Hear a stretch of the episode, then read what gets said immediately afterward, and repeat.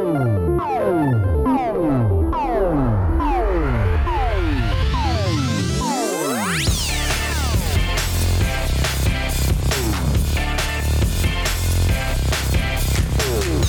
Fala pessoal, tudo bem com vocês? Aqui quem fala é o André e hoje temos mais um episódio especial aqui no A Semana em Jogo, onde a gente vai entrevistar o Rick Sampaio para falar um pouco sobre a segunda temporada do podcast narrativo Primeiro Contato. Principais tópicos quando a gente vai passear serão chegada da internet no Brasil, as primeiras interações online entre jogadores e a chegada das redes sociais e como elas se tornaram tão populares aqui no nosso país ali no inicinho dos anos 2000, tá bom? Tudo isso e muito mais vocês vão ouvir nesse programa. E para isso, nada melhor do que o criador do podcast para falar sobre essa segunda temporada. Rick, seja bem-vindo e é um prazer ter você aqui nesse episódio do A Semana em Jogo. Tudo bem? E André, tudo bem? Muito obrigado pelo convite prazer estar aqui com você, com o seu público. Ah, prazer, né? Finalmente a gente. Acho que a gente se encontrou no passado na BGS, né? Tô trabalhando assim um pouquinho. Aí eu até brinquei que você tava procurando um celular novo, né? Eu falei, não, quando chegar na BGS a gente tira uma foto. A gente esqueceu da foto. é verdade. Mas bacana. Então, antes da gente começar, deixa eu ler aqui para vocês, explicar o que é que é o primeiro contato, o que é que foi a primeira temporada, foi lançada lá em 2021, e o que é que a gente pode esperar dessa segunda temporada, que eu acho que desde o momento que eu vi o anúncio, eu fiquei maluco, corri. Assim que eu vi que o Rick disponibilizou aqui até a segunda temporada, eu corri para apoiar já que eu não tinha apoiado na primeira, né? Só fui indiretamente lá dando alguns conteúdos para ele, dando alguns retweets. Mas deixa eu contar aqui para vocês o que é que é o primeiro contato. 2021, o podcast narrativo Primeiro Contato apresentou capítulos inéditos da história da tecnologia e dos games no Brasil. Ambientado a partir do período de redemocratização do país, o áudio documentário acompanhou o desenvolvimento e a efervescência do mercado de informática nos anos de 1990, do ponto de vista do ex-executivos e funcionários da Brasoft, uma das outras companhias nacionais precursoras, além de jornalistas, economistas, explorando conflito de bastidores, o contexto político, histórias por trás dos games de sucesso e até casos de pânico moral. Essa trama termina com um paradoxo: o desmoronamento das empresas nacionais desse mercado em meio à ascensão da internet. Já em sua segunda temporada, o primeiro contato deixa de lado os CD-ROOMs, disquetes, para falar com ênfase no mundo online, explorando as relações entre os brasileiros com a internet e seu impacto na cultura, sociedade e vida das pessoas. Por meio de dezenas de entrevistas e uma vasta pesquisa, o podcast volta ao passado e desenterra personagens e histórias incríveis, resgatando a memória da internet brasileira e nos ajudando a entender como viemos parar no mundo caótico e polarizado das redes sociais de hoje. Antes de começar, Rick, eu queria fazer só essa pequena introdução, né? Depois desse sucesso do primeiro contato, eu lembro que você estava decidido mesmo até estudar, fazer um mestrado na área, porque essa pesquisa ela florou em você no norte que você estava seguindo. Você a gente conhecido por ser jornalista de games. Eu acho que o impacto foi tão profundo que você pensou, é esse aqui é o caminho que eu vou seguir, né? A gente meio que ficou órfão, já que a gente não sabia se ia ter realmente uma continuação, porque ele fecha redondinho. Mas quando eu soube da segunda temporada estava produção, é como eu falei, né? Eu fui direto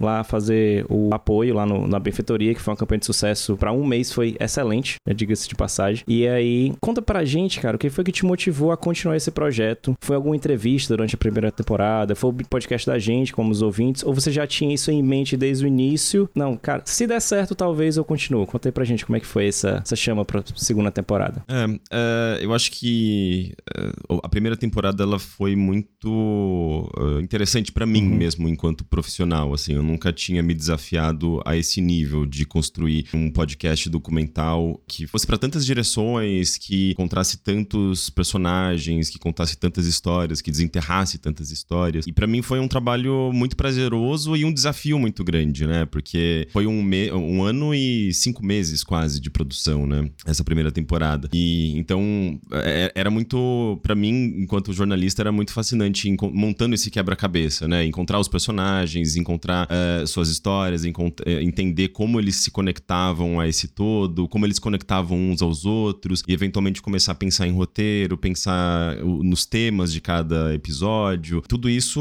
explorando ali um, um cenário que eu particularmente acho muito fascinante, né? Que é esse de como a tecnologia chega até as pessoas comuns, né? É um negócio, é uma grande ruptura, assim, é um, é um momento de um divisor de águas, né? Na sociedade porque a gente começa a ter contato com tecnologia e essa tecnologia ela vai abrindo portas pra gente, né? Hoje a gente tem, uh, a gente tá conectado o tempo todo, né? a gente precisa de uma informação, a gente entra no Google e tem essa informação instantaneamente. É, nos anos 90, até final dos anos 90, é, isso era praticamente impossível, porque a gente, mesmo que se a gente tivesse internet em casa, a gente não teria essa. Uh, não teria um Wikipedia, né? Não teria ali tudo preparado pra gente. Então eu acho muito fascinante o começo dessa história, porque eu acho que a gente consegue entender muito bem os, os caminhos que a gente tem trilhado enquanto humanidade e sociedade mesmo. Uh, então, para mim foi muito fascinante, né? E um desafio muito grande. E eu não queria encerrar isso, né? Na primeira temporada. É, como eu, eu descobri ali também, mesmo uma capacidade minha, né? De contar histórias, de organizar essas histórias, eu queria dar continuidade mesmo. No, no final de 2021, quando o que foi o ano de lançamento do, do primeiro contato, né? O primeiro contato saiu em julho. junho, se eu não me engano, ou julho. E daí foi até setembro, se eu não me engano. E então, uh, depois disso, eu comecei a pensar em possibilidades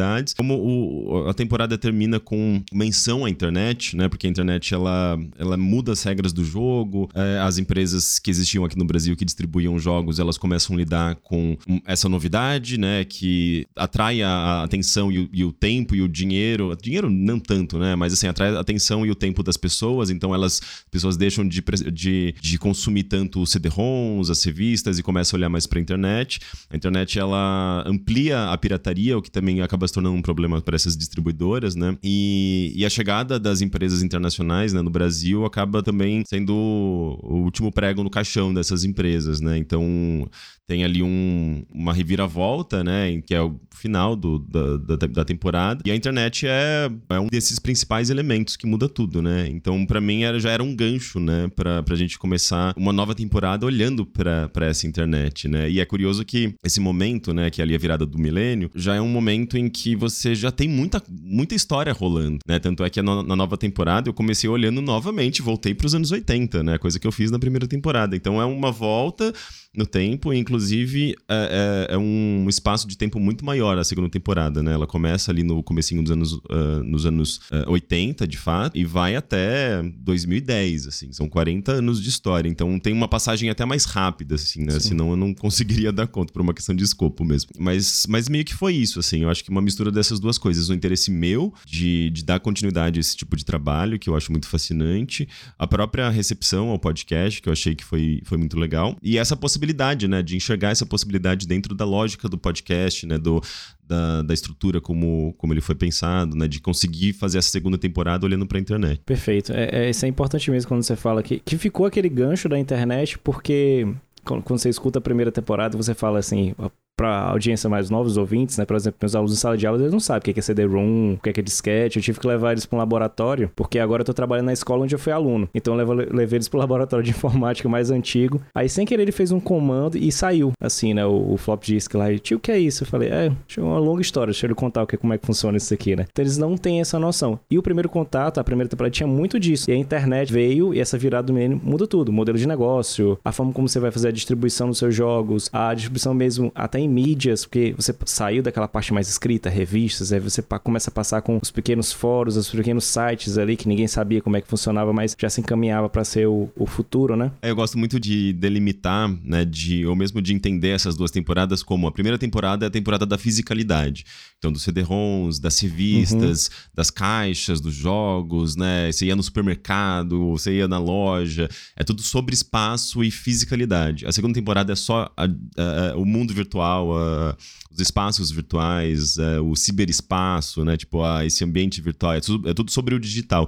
Eu acho muito interessante essa dicotomia, assim, essa, essas duas dois cenários diferentes e como eles complementam. Sim, né? E mesmo buscando, como você falou, né? Voltou e é quase, além de tempo de 40 anos, né? Quem, quem quiser acessar, vai estar no link da descrição. A página do Benfeitoria tem um gráfico bem interessante que ele começa lá de 1981 com, com o projeto Ciranda e ele vai passando por diversas fases da nossa internet até chegar, né? Como se fosse o fórum do All Jogos, que durou acho que até 2018, se eu não me engano, né, Rica? Assim, o período que você é pega. 2018, isso. E aí, e aí baseado nisso, é, eu queria te saber, assim, comentar, né? Uma marca para mim e pros ouvintes, pra galera que curtiu a, a primeira temporada, foi que, assim, a forma diferenciada como é que você tratou ou o cenário de jogos, esse nicho, em podcasts. Diferente daquela galera que era muito em opinião, como a gente sempre escuta, né? Ah, eu acho isso, dava opiniões sobre os jogos, às vezes não tão embasadas e às vezes faltava muito a questão da pesquisa, né? Então, assim, a gente vem de uma parte que é importante. Você como jornalista, então eu assim como professor, minha, a minha aventura às vezes na parte de jornalismo de games, eu sempre procuro saber de onde vem aquela informação, debater se ela é verdadeira com, com outras opiniões. E eu acho que a marca mais interessante do primeiro contato é que ele passava não só sobre a informação do jogo, ele ia no contexto social, ele pegava um momento que a gente estava vivendo naquela época e ele fazia meio que uma, uma marra para mostrar como é que aquele jogo saiu, a receptividade, por que, que ele teve sucesso ou por que não teve. Nessa segunda temporada, a gente vai ter episódios parecidos, como, por exemplo, o episódio 10, que é o Pânico Moral, é onde você começou a falar um pouquinho, né, que a gente viveu nessa época dos anos 90 e 2000, sobre começar a criminalizar jogos, a questão da violência. A gente vai ter algo levado para essa segunda temporada, na questão das comunidades, das brigas que tinha em alguns fóruns, alguns jogos online. A gente vai ver episódios assim, pelo amor de Deus. Diga que sim, tô esperando isso. Não, sim, certamente. Não tem como não explorar essas, essas histórias, essas, esses acontecimentos. É, mas sim, eu acho que assim, a, a primeira temporada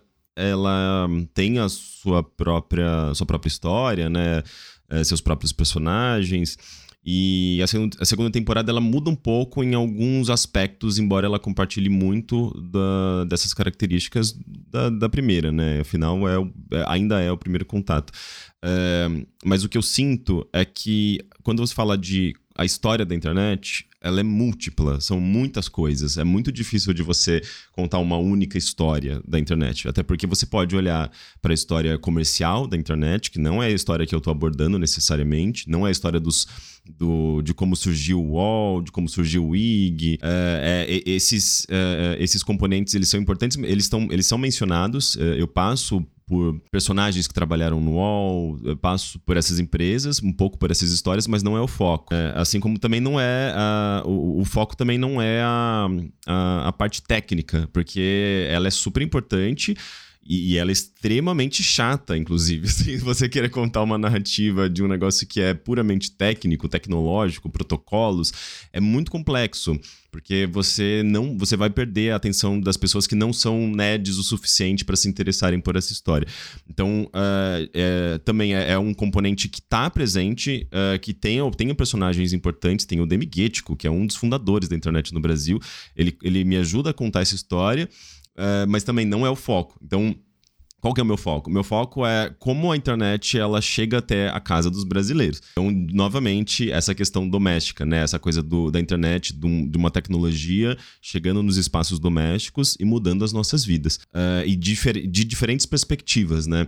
Então, uh, eu, eu, exploro a perspectiva tanto do usuário, da pessoa que começou a uh, usar BBS, que começou a usar vídeo-texto, que era uma pré-internet brasileira que surgiu nos anos 80 e durou até o comecinho dos anos 2000, embora ninguém mais lembrasse dela, uh, mesmo da, do comecinho da internet, mas também exploro o lado de quem estava na na, que estava controlando esses espaços, né? O lado de quem estava administrando e gerenciando canais de Mirk ou redes inteiras de canais, né? De milhares de canais de Mirk.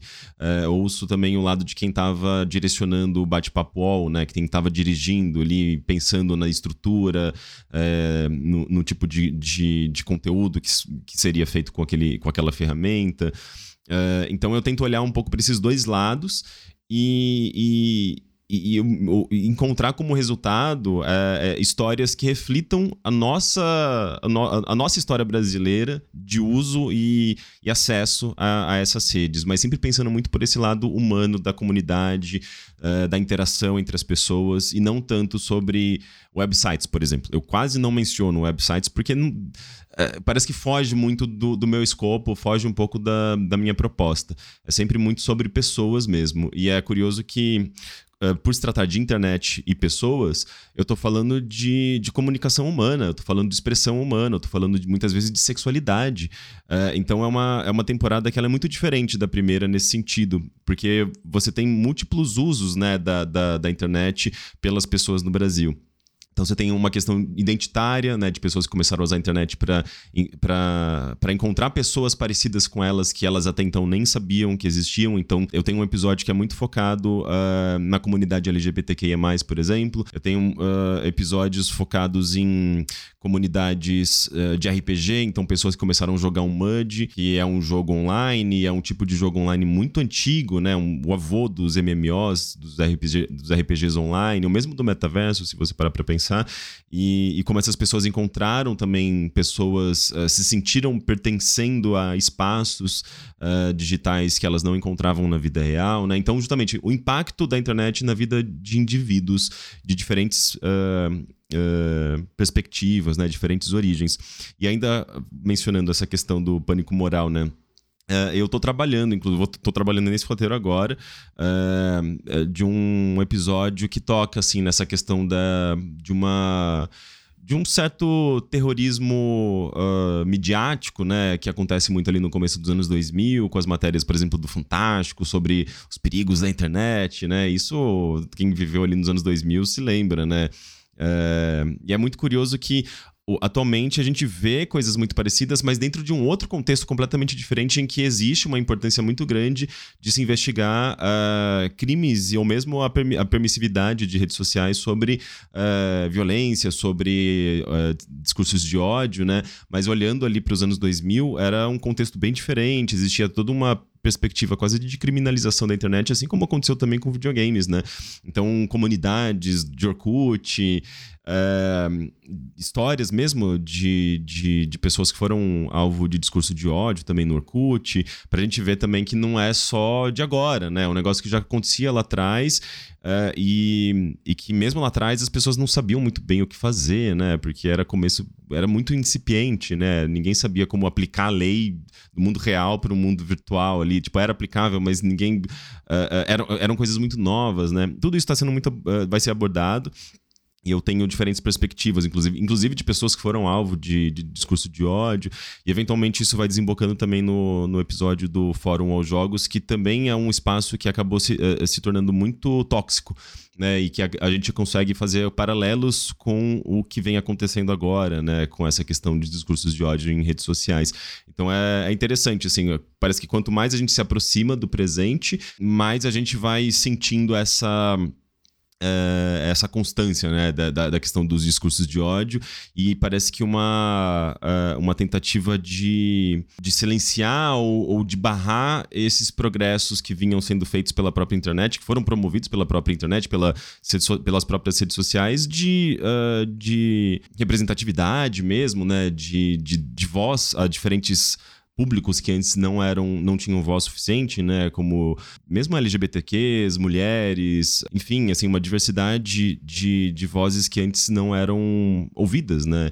Então, tem, tem esse, essa, toda essa questão desse embate que eu, eu acabo tocando. Acaba sendo inevitável, né? A história da internet acaba levando para esses, esses lados. É, sim, esse é um dos principais pontos que você fala. Então, é uma coisa que a gente vive hoje em dia, é como você falou, só que potencializada por um outro lado, a questão da, da responsabilidade, porque na nossa época, quando a gente chegou a usar nos anos 2000, era, vinha a, a frase que é tipo assim, internet é terra sem lei. Então, se chegava alguém ou, ou conhecer outra pessoa, não tinha muito essas questões jurídicas mesmo. Cara, como é que eu vou punir aquele cara? Não tinha de forma massiva a quantidade de notícias falsas que a gente tem hoje em dia, ou de uma agenda para promover determinado núcleo, seja ele político ou não, ou então uma mensagem, certa ou errada. A gente não tinha nem algoritmo, né? É, não tinha feed. Viralizava dependendo do, do site ou fórum que era mais acessado naquele momento. Por exemplo, eu mesmo só fui ter acesso à internet em casa em 2008, e era quando já tinha 18 anos. Então foi quando eu tive chance de comprar o meu primeiro computador. Eu faço até esse relato na primeira temporada, lá nos ouvintes. Quem quiser, volta para ouvir, que é muito bom. Ó. Tem dois episódios só sobre relatos de ouvintes lá no, no primeiro contato. E já era um pouco diferente, já era uma transição para uma segunda década, já era uma época que a gente vivia meio que, que o tempo áureo do, do Orkut, né? Que é onde eu vou chegar agora nessa pergunta. Então, é uma forma de você se aproximar com pessoas que tinham a sua mesma visão, mas não precisava estar ali no seu bairro, na sua escola, no seu ambiente de trabalho. Quando você falou de comunidades, né? É, é impossível a gente não mencionar o Orkut, porque ele foi uma das redes sociais que teve mais sucesso, principalmente aqui no Brasil. Era Brasil e Índia, eram os países que mais disputavam. Até engraçado, né? Ver que esses países eram os que mais tinham a comunicação. Como é que foi a fazer essa entrevista com, com o criador? Foi difícil para você chegar até ele? Você teve alguma dificuldade? E, sei lá, eu acho que quando eu vi uns trechinhos de você conversando com ele, só me veio algum desbloqueando memórias na cabeça de eu indo até Lan Houses e lembrando daquelas fotos que a gente postava com as lendárias Cybershot até 1.3 megapixels. Como é que foi essa entrevista? Foi, foi difícil chegar até o próprio Orkut ou não? Não foi muito não, na verdade, porque no ano passado teve uma Campus Party no final do ano e ele veio até uh, essa Campus Party e aqui, aqui no Brasil estava disponível para entrevistas nesse período e tinha assessoria de imprensa e tudo mais. E na verdade eu entrei em contato com ele uh, depois que ele, que ele veio para cá, né? Mas a assessoria de imprensa ainda estava trabalhando com ele, então eu só entrei em contato com a assessoria, ela me colocou em contato com ele. Foi no começo do ano, na verdade. Entrevistei ele em janeiro, começo de fevereiro.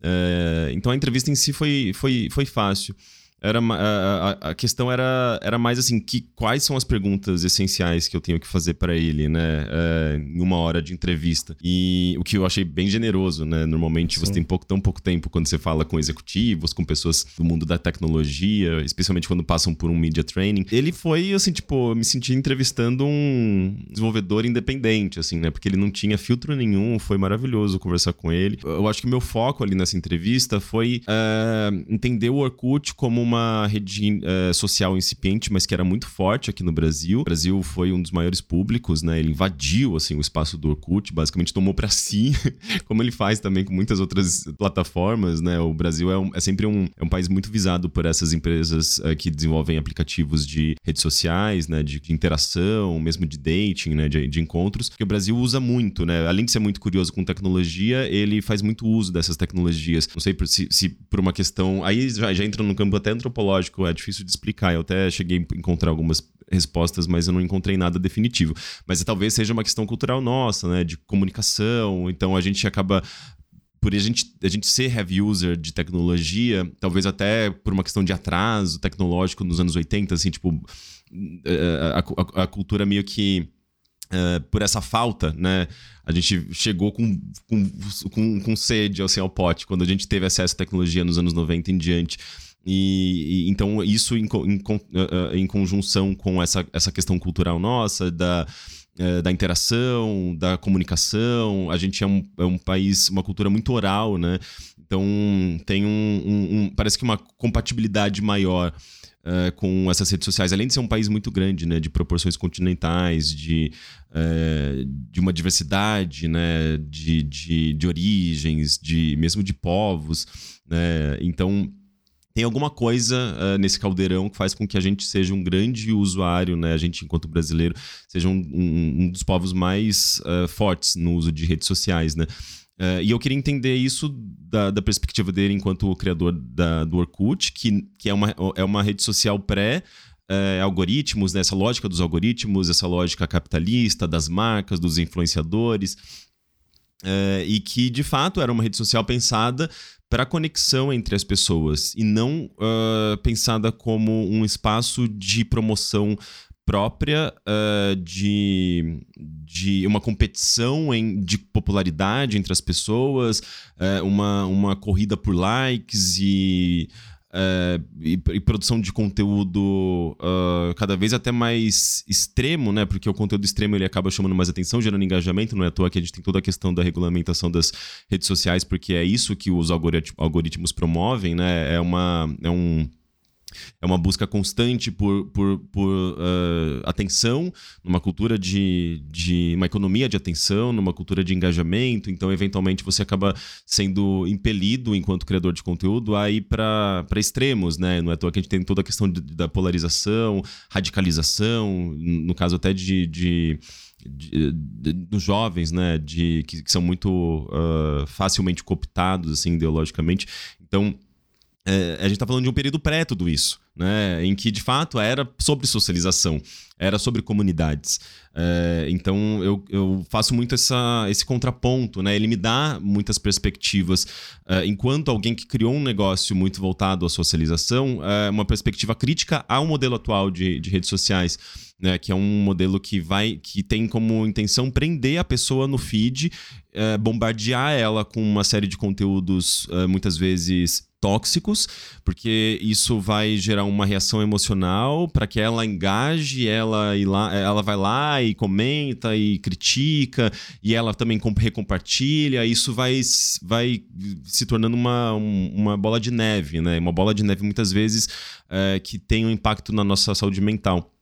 Enquanto que na outras, nas outras redes sociais, no Orkut, ou mesmo quando, quando a gente está falando dessa pré-internet, dessa, dessa, dessa internet pré-redes sociais, né? Orkut, então Mirk, mesmo bate-papos online, é, daí indo para trás, né? BBS, videotexto, Ciranda, era sobre uh, você criar conexões com pessoas através uh, intermediadas pelo computador, mas para você levar para o mundo real.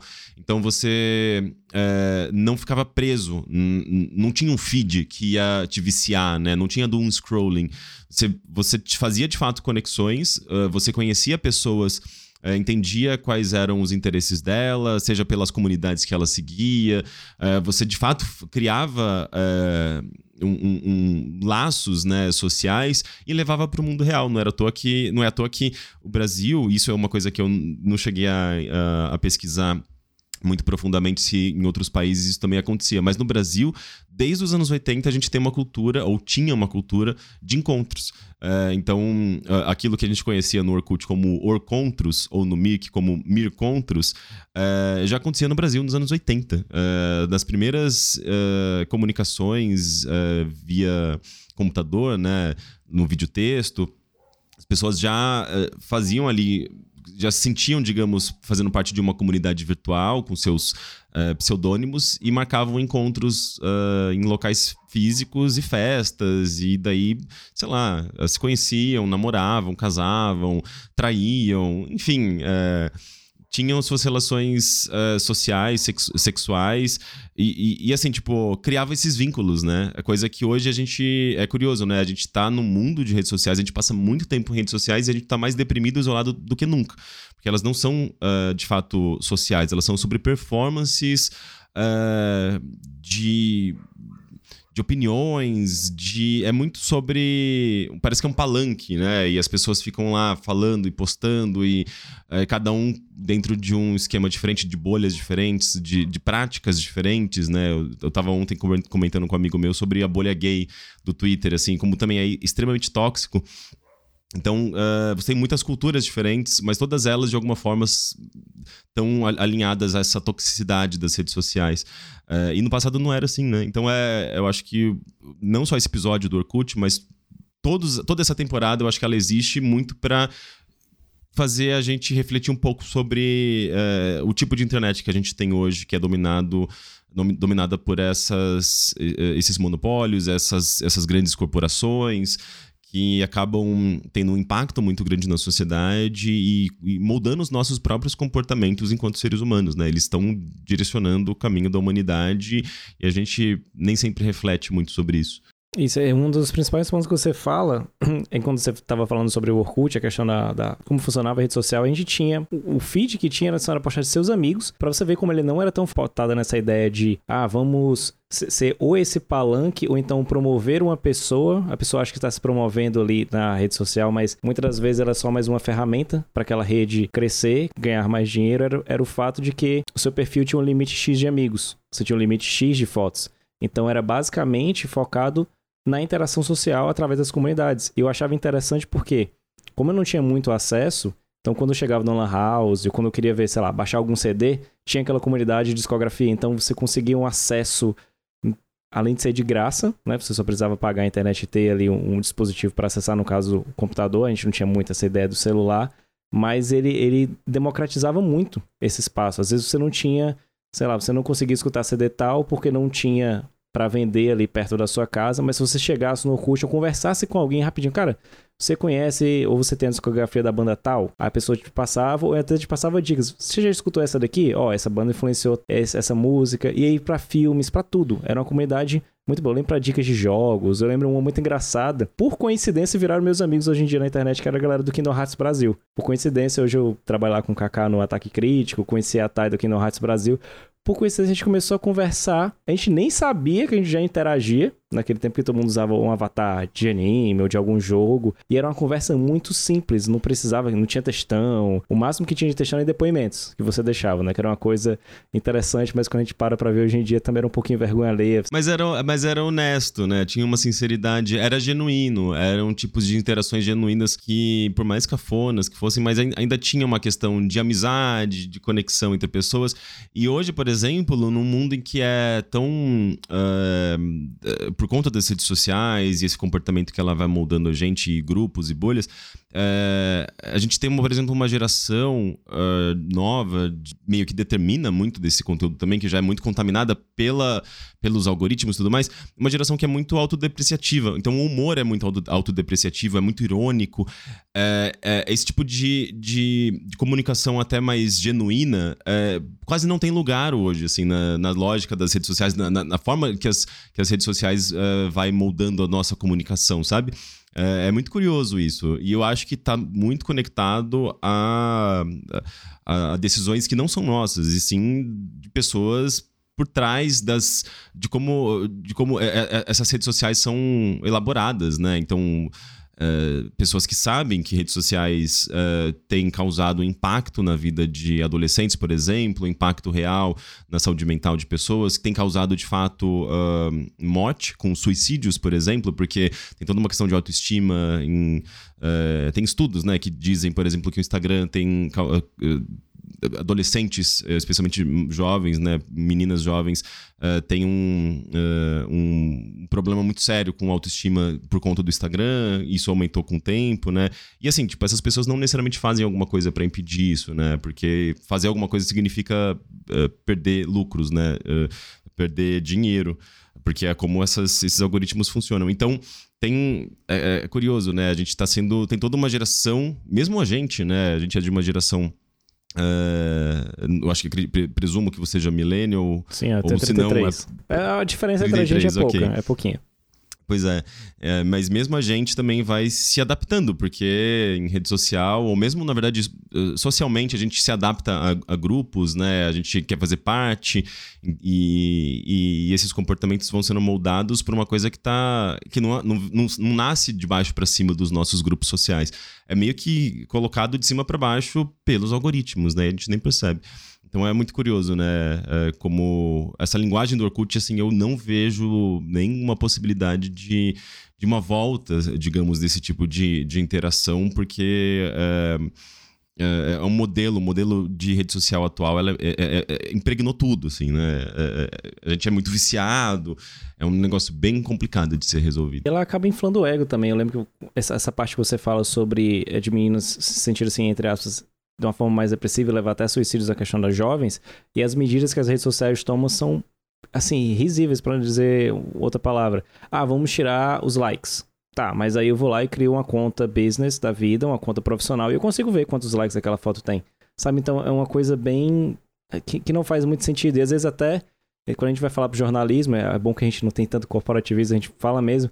Do nada a gente pega uma matéria algum site e fala assim, ó, vídeo de jogo tal ou de pessoa tal teve tantos dislikes. Então, assim, o foco é meio que direcionado sempre nessa parte negativa, como você falou, né?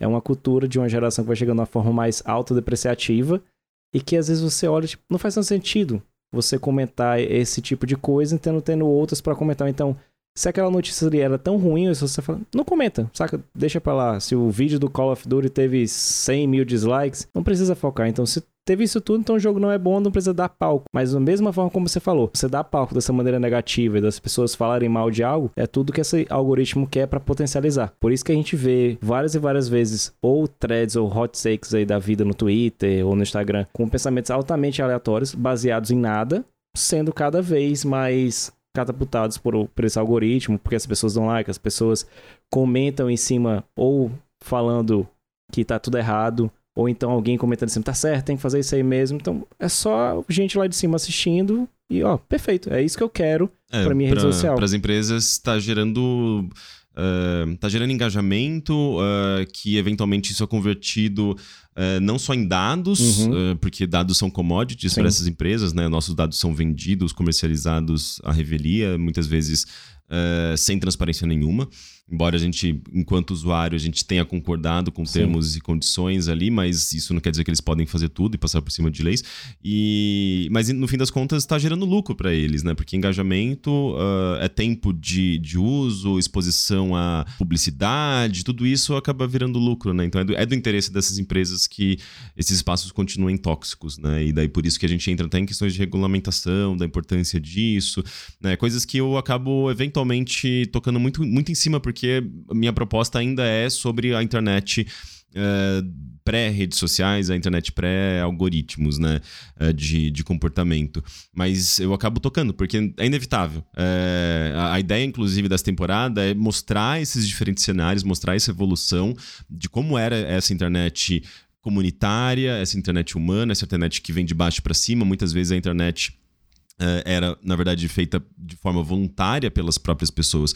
O Mirk era, quando a gente fala da, da Brasnet, que Sim. era a maior rede de, de, de canais de Mirk no Brasil, que era basicamente, sei lá, tipo, o maior espaço de socialização da internet até começo dos anos 2000.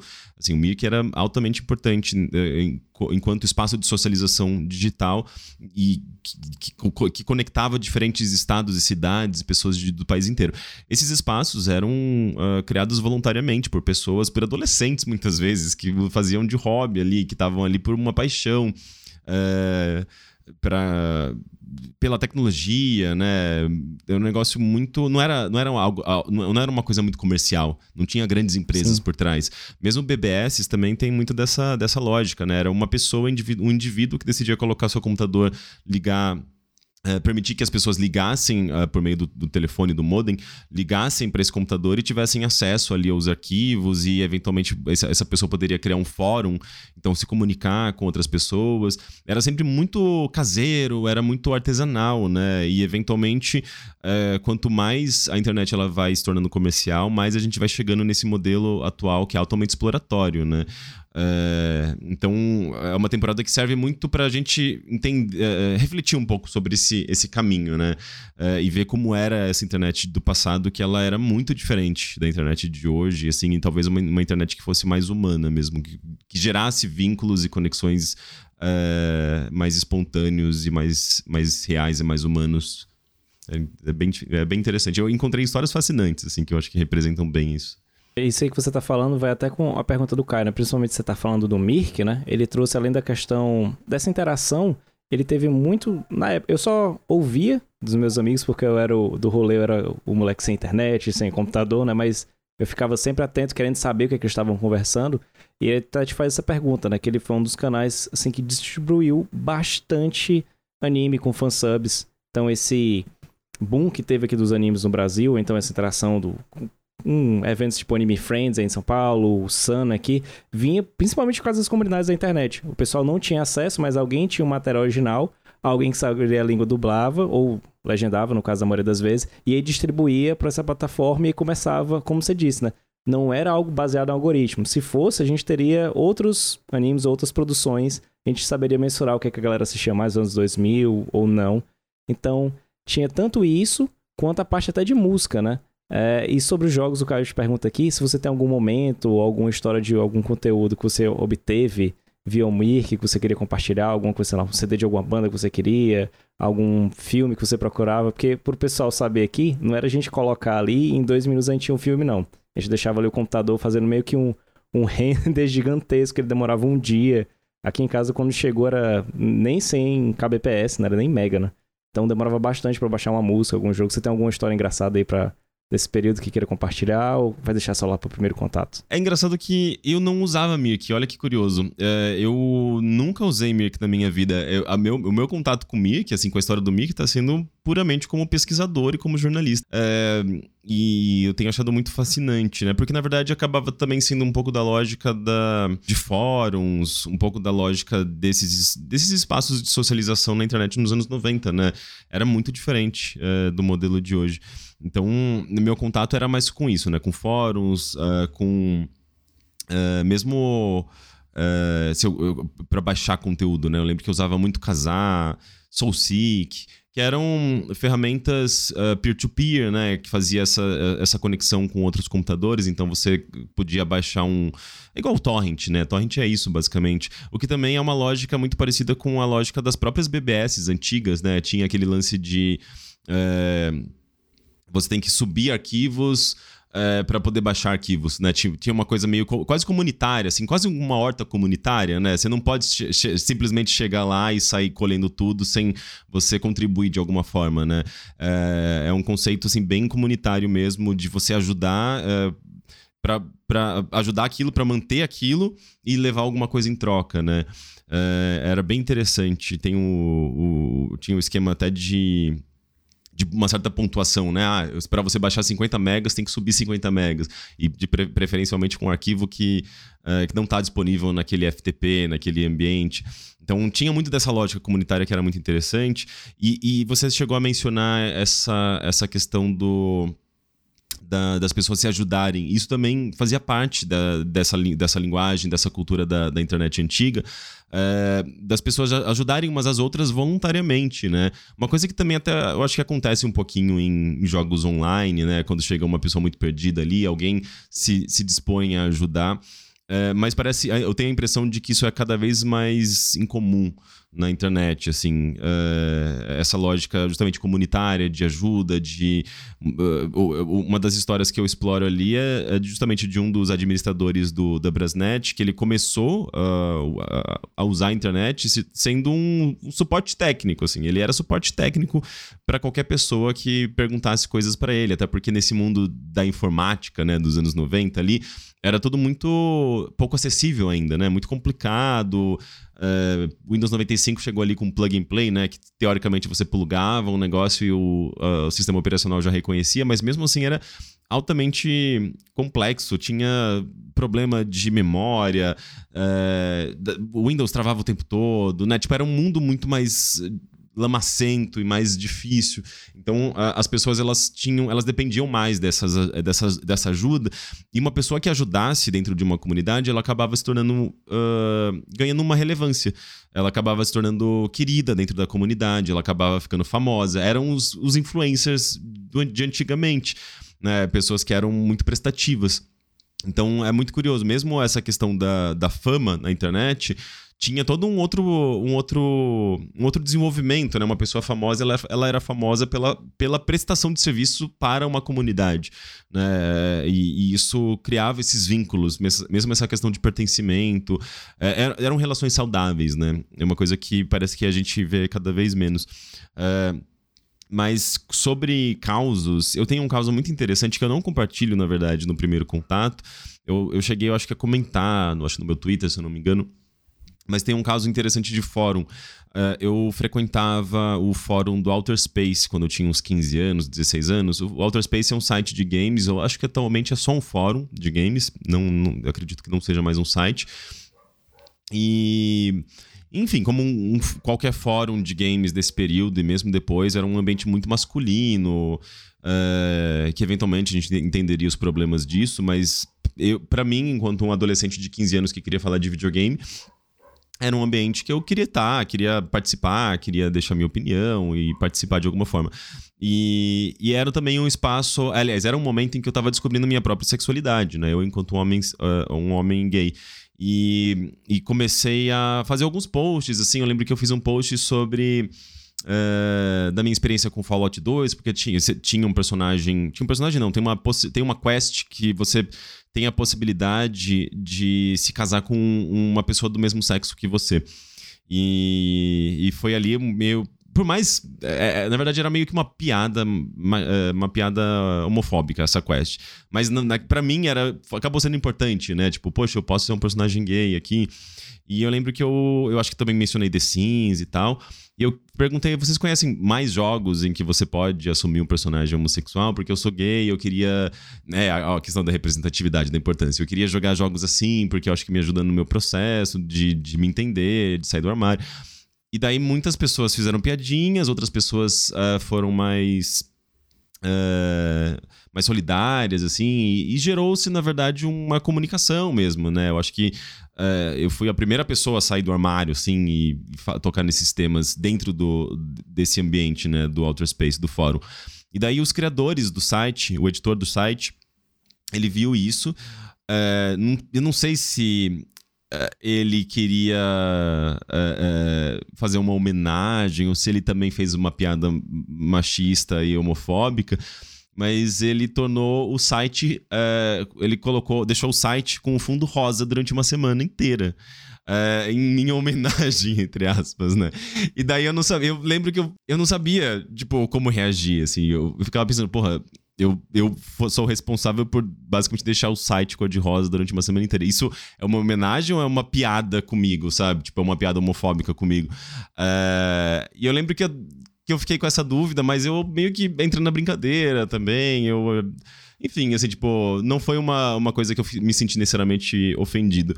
Uh, mas é isso, se alguém lembra do Outer Space rosa durante uma semana ali por 2001, 2002, talvez, é, é, eu sou responsável por isso. É, eu, esse relato que você falou aí, até recentemente, né? Essa questão de, de tirar onda, piada, pra você ver como, como realmente mudou a internet. Eu lembro que em 2016 para 2017, quando eu tava começando a escrever um pouquinho mais sobre jogos aí nas comunidades, na, nos grupos do Facebook, e eu lembro que tinha, acho que era o PlayStation Brasil, alguma coisa, e tinha um pai né? Acho que ele não jogava de jeito nenhum, mas ele tava com uma filha entre 3 e 4 anos e ela tava imersa nesse mundo de videogames e ele foi perguntar assim, você notava que era com toda sinceridade, ele não sabia mesmo do que estava acontecendo, né? Você olhava que ele tinha entrado recentemente e perguntou: "Olha, eu tô afim de comprar um videogame aqui para minha filha, eu vi que o PS4 tá mais acessível, eu queria dicas aí de jogos voltados para esse público, né, de meninas, que eu não sei, eu não sei do mundo dos videogames e tal, não sei se o jogo é violento, se não é. Alguém pode me dar uma dica?" Então, antes de alguém chegar com a dica, foi um enxurrado porrada de adultos falando: ah, não tem esse negócio de jogo pra homem, pra menina. Ah, então alguém dando dicas nada a ver com jogos com faixa etária para 14, 16, 18 anos, até chegar um cara e falar: Poxa, gente, não é porque tá todo mundo aqui nessa comunidade que todo mundo literalmente passa o dia jogando é o mega entendedor de videogames, que na maioria das vezes não é, né? A gente que lida direto ou lida direto com esse público, eu gosto de usar muito uma frase da a da Ayla Hink, lá do, do Easy Allies, que uma vez ela disse assim: Olha, é, a gente é só uma parcela do público game, da, dessa comunidade geral de pessoas, que tá comentando pra uma outra parcela que quer ouvir o que a gente tá falando. Grande parte da galera só quer comprar o videogame, jogar aquele jogo X, Y, Z e acabou-se. Então, mesmo que seja uma parcela pequena, a gente tem uma responsabilidade com isso, né? De informar direito, de alguém quando faz alguma pergunta, de entender com calma, porque a internet ela traz muito isso. Às vezes você fez uma pergunta assim despretensiosa e alguém foi lá e chegou. Lembra daquele do, do Berserk, que eu acho que quando o Miura morreu, você só falou uma opinião sua em relação ao mangá e o anime, que é a mesma coisa que você falou do relato agora do, do Auto Space Fundo Rosa. E 500 mil pessoas xingando do lado. E do aí vem metade defender, metade vem brigar. Aí entra outro no meio retweetando que quando furar a bolha. Aí já é uma outra discussão na internet. Mas é interessante, eu não, sabia. Eu vim conhecer. Eu vou clicar agora procurar do Auto Space. Eu vi que ainda tem um site, mas o foco principal é o, é o fórum ainda. A grande aba é tá aqui no fórum. Sim. Bacana. Mas e aí você tá falando dessa transição online, né? Eu lembro que você tem um episódio dedicado à, à parte das revistas, como a Microsoft entendia a distribuição e a cobertura de jogos. E aí você até menciona na primeira temporada essa, o que a gente fala hoje de a liberar keys, a chave do jogo para jornalistas, para eles terem um acesso antecipado, para eles falarem sobre o jogo. É muito interessante como você aborda isso lá no, através de entrevistas na primeira temporada. E Mas nessa segunda aqui, né, a gente tem uma transição da mídia impressa e a gente vai à internet, né? A questão das próprias revistas que você já trabalhou em várias, né? E que elas foram gradativamente perdendo a importância, o impacto com a velocidade que a notícia ela tinha em progressão na internet. Eu lembro que no início dos anos 2000, quando saía algo da E3, da final da E3 em junho, a gente só ia vendo as revistas de agosto, de setembro, porque era o tempo que o pessoal voltava, escrevia as matérias, fazia a tradução. A gente não tinha programas que hoje em dia você colocava e saia uma legenda automática, como no próprio YouTube. Você coloca ali e você consegue legendar automaticamente, né? E em que momento naquela época você percebeu que as revistas ela tava com meio que os dias contados, Sim. né? É, é, uma coisa que eu não abordo nessa temporada, mas eu tenho uma vivência, né, de, de ter trabalhado para revistas, escrito, eh, eh, pra, escrito em revistas. E eventualmente até editado uma revista na, na editora Abril, já num período ali em que revistas já já estavam uma decadência mesmo, que foi a Mundo Estranho Games, que daí já era uma, uma publicação mais mais premium, assim, no sentido de que você só teria aquela experiência comprando aquela revista. Então, já pensando dentro desse contexto, né? Era uma, era uma revista cheia de ilustrações lindas. É, com essa o selo da Mundo Estranho, né, que era um, uma revista muito específica assim de curiosidade, ciência. E mas eu peguei, né, essa fase ali da, dessa transição, tanto é que Uh, eu lembro que uh, eu escrevia para EGM, para Nintendo World e tudo mais, e, e, rapidamente eu comecei a escrever bastante para site mesmo, né? Eventualmente, tanto é que eu, depois de dois anos, assim, já escrevendo para revistas, eu começo a trabalhar no UOL. Uh, como, sempre como freelancer, né? Porque a gente, como jornalista, a gente sempre foi precarizado. E, e, e, eu já tinha essa conexão né, com, com fóruns e tudo mais. Mas é curioso, uh, eu, como eu não, não trabalhei em redação de revista de fato, eu trabalhei em redação de, de web, né, de portais, eu nunca peguei tanto essa, essa decadência, assim, tipo, de observar e lidar com essa decadência, de, de, de ver a preocupação dos diretores das publishers, né, das editoras em si, de ver como eles estavam lidando com essa questão. Eu sempre fui, tipo, eu sempre estive. Eu vi a decadência, na verdade, do ambiente da, dos portais de internet. Isso eu acompanhei bastante, né? Tanto é que o próprio Overloader, né, que, que eu fundei com o Caio Teixeira e o Heitor de Paula, do, do qual eu não faço mais parte, que eu saí no final do ano passado, é, a gente fundou o Overloader pensando como pensando numa alternativa de sobrevivência a essa decadência, né? Porque a gente estava trabalhando no IG em dois, é, de 2010 até 2014, se eu não me engano, mais ou menos esse período. E, e, no IG, nesse período mesmo, a gente viu essa decadência acontecer, né? De uh, demissões em massa, uh, do IG não conseguir se posicionar enquanto um portal de conteúdo, porque era um momento em que as redes sociais já estavam pegando, uh, atraindo dinheiro de, de, publicidade, né? E os portais eram muito baseados nesse modelo de publicidade. E então a gente viu essa grana dos portais minguar, né? O, e alguns portais se adaptando da maneira que eles encontravam. Então o UOL, por exemplo, o UOL sempre teve, foi muito protegido porque está uh, tá associado a um grupo uh, de mídia muito grande, né? Sim. Que é a, Folha. Você tem o, o UOL, ele lançou outros produtos ao longo dos anos, né? Como a própria maquininha lá. O UOL tem esse lado meio banco, né? Que, enfim, tem uma coisa que consegue sobreviver a mudanças econômicas e mudanças de, paradigmas são bancos. E o UOL, ele, ele virou um banco, né? Então Sim. ele sobreviveu por conta disso, não por conta de conteúdo, não por conta de publicidade. E, e, o IG não conseguiu fazer essa transição, ele foi passando de mão em mão ali de proprietários, né? Um, era um grupo português que comprou o, o IG nesse período. E, e tinha certamente problemas de gestão ali que a gente via. Imagina, a gente gravava podcast, pegava táxi quase todo, todo toda semana, a equipe inteira, e, e pessoas que iam para outros municípios e dobrava o preço, assim. Então a gente, a gente gastava muita grana tipo, do, do IG porque, enfim, também o modelo que a gente estava trabalhando ali era, era precarizado, né? Então a gente também uh, tentava fazer uso dos benefícios que a gente tinha, dos direitos que a gente teria, né? No caso, como profissionais freelancers. Uh, mas uh, tinha certamente problemas de gestão e tudo mais. E a gente viu esse navio afundando e a gente pulou fora quando ainda dava tempo, né? E por isso que a gente fundou o Overloader. E mesmo no Overloader, a gente também pegou ali um, um, um, um, um período né, de, de transformação. Né? No começo eu tinha muito essa mentalidade mentalidade jornalística de redação. Eu queria escrever notícias, eu queria escrever reportagens, era muito baseado em texto. E a gente, a gente teve que se adaptar a, ao modelo que funcionava, né, para jornalismo de games no Brasil, que começou a virar uh, YouTube, mesmo podcast, eventualmente lives, e começou a virar entretenimento né, jornalismo de games no Brasil, ele, eu sempre desconfiei da sua existência de fato. Assim, tipo, se existiu de fato jornalismo de games ou se sempre foi entretenimento. Porque é muito difícil você conseguir produzir é, conteúdo que não, não seja só assessoria de imprensa ou que não seja só, é, sei lá, um serviço serviço para gamer, assim, né? Tipo, ah, dicas de, de jogo, ou, ou mesmo só entretenimento que é, ah, vamos acompanhar aqui do começo ao fim o novo Resident Evil, sabe? Vídeo de reações ou listinhas.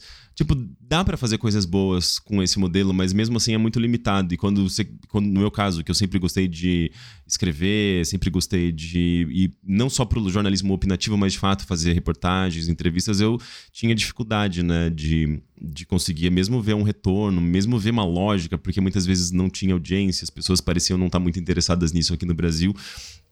Então eu tinha um pouco dessa dificuldade. Por isso, o próprio primeiro contato foi o lugar onde eu consegui abraçar e me ancorar e falei, não, aqui eu consigo fazer jornalismo que eu gosto, sabe? É, no momento, assim, eu não sei o quão, quão, sustentável ele é ao longo dos anos, porque é um produto muito difícil de se produzir, muito longo, muito caro, de certa forma. É, mas mas é engraçado, né? Eu passei, fiz toda uma trajetória, assim, tipo, de anos.